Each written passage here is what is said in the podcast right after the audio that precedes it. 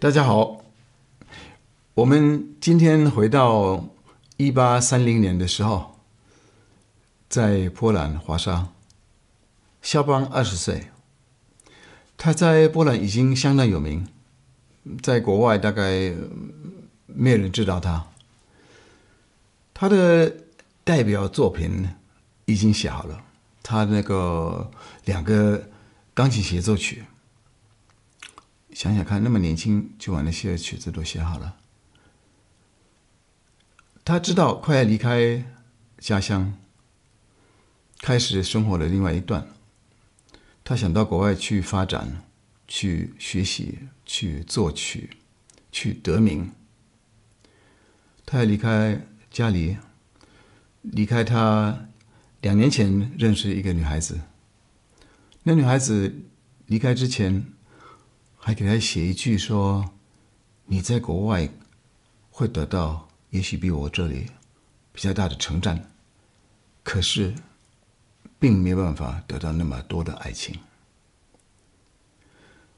他离开之前还写一首献给他的姐姐，说：“你准备我的第二个钢琴协奏曲，你可以弹这首，因为这首里面它有一些旋律是。”那个协奏曲出来的旋律，也许是这样子。肖邦觉得这个不是一个很独特的这个作品，所以他不愿意发表，叫人家不要去，不要去印，不要去出版。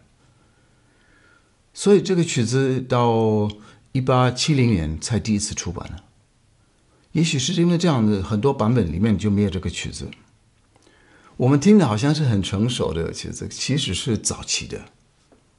我们可以听得出他的恐惧，离开家乡从来没有离开过，说不定他心里已经知道以后可能见不到家乡，因为当时波兰的这个政治很不稳定。我们知道他后来真的是没有回到波兰。所以，第一跟第三段，他有那种比较难过的气氛。中间那一段，好像真的是回到少年的时候，好像呃很浪漫啊，很舒适啊，甚至好像也有舞蹈在里面。这个中间那段完毕了，就回到现实情况。最后有一个音阶，有点神奇啊，也是好像那个好像海浪快要把它冲走了那种感觉。听听看，你们会不会跟我有同感？呢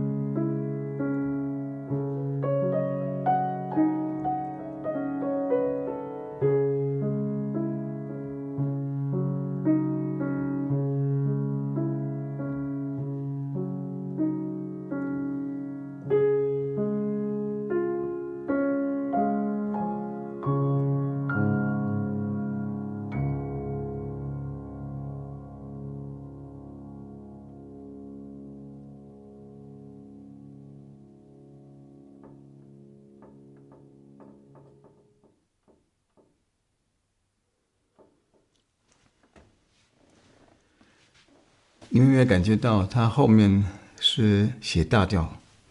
这个曲子本来是小调的，所以他根本这个感情就是那种比较比较忧郁性的。所以肖邦他的音乐不要给我们压力，他一定要平衡。他即使是心里难过，他一定要找到一条路可以出来，可以淘汰掉这个沉闷的那种感觉。所以他的音乐就是这种平衡，我很喜欢这一点。我们谈一下他的技巧。这种曲子，我年轻的时候我都会避开，因为他左手的这个范围太大了，他的音程嗯、太宽了。很多朋友说我的手那么小，我弹八度啊什么的怎么办？主要是你要靠手臂，手小你手臂也要多动作，就像那个我弹那个伴奏。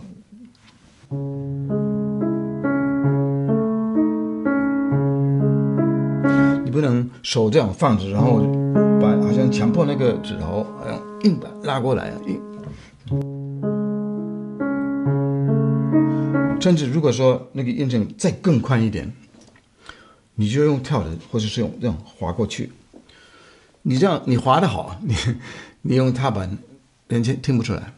跟你那，你做这个连有连线的，完全一样，这个音响效果。我再弹得更远一点哈，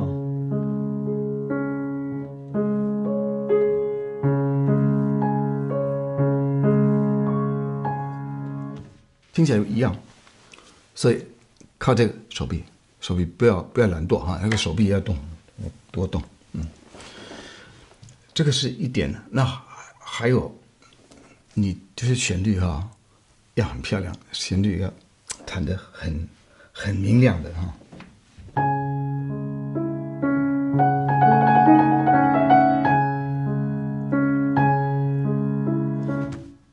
所以这个弹那个旋律要稍微重一点，然后最后可能还再稍微压一下啊，好像给它捏一把。嗯，那左左边不一样，左边就平平的。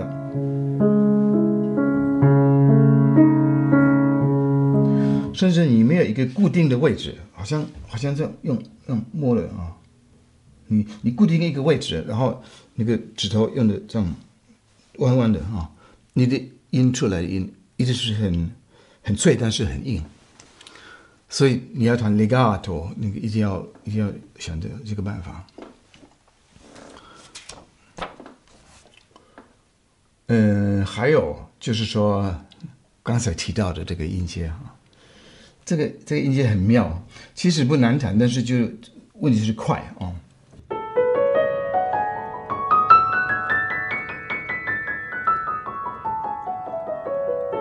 你要弹外面一点哈，然后那个黑键刚好摸得到就可以了哈，不要再不要再弹到里面，因为里面的话你会那个大拇指那个滑过来哈，大大拇指过来，你会有一个。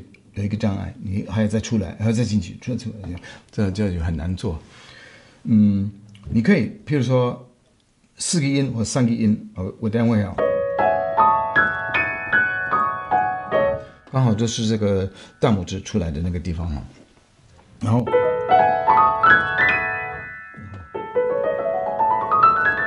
所以那个手哈不要动，不要不要弯啊，手臂这样带着啊，嗯。手本身角度不要换，因为你一换角度，你那个就那个音会不一样，会变那个重量。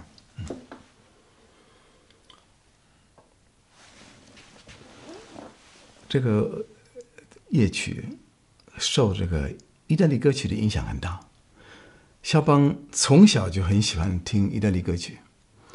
他也伴奏，喜欢伴奏，给那个歌声给他伴奏。他自己也写了一些几首歌，嗯，但是他认为说他不是他不是适合这个，应该是意大利的这个作曲家，他写歌写写那个艺术歌比较适合。所以他肖邦他就是很会说，呃，这个范围，他作曲的范围就是居住在钢琴上，这是他最。恰当、最适合写钢琴的曲子。这个还有一个故事，这个夜曲在第二次世界大战发生的事情。一个波兰的钢琴家因为犹太人的关系，就要躲起来在华沙，这个被抓出来，判死判死刑，就在给他那个德国那个纳粹军给他弹这个曲子，就。被救活了，这个曲子等于救了他的命。但是还有另外一个故事，也是一个波兰的一个女钢琴家，跟她的姐姐一起关在那个集中营里面。结果那个主管呢，生日的时候，听说她会弹钢琴，就叫她弹钢琴给她听。她就弹了这一首，就那个主管就饶了她的命。波兰的女钢琴家叫做 Natalia Karp，她的故事后来也变成一本书，变成很有名。这个这个曲子大家都很注意，所以你看音乐，它可以把一个整个这个政治可以把它弄反了，可以把他的心好像改变一个很残忍的这个人的这个心的状态。可以改变了，所以这个这个曲子影响力非常的大。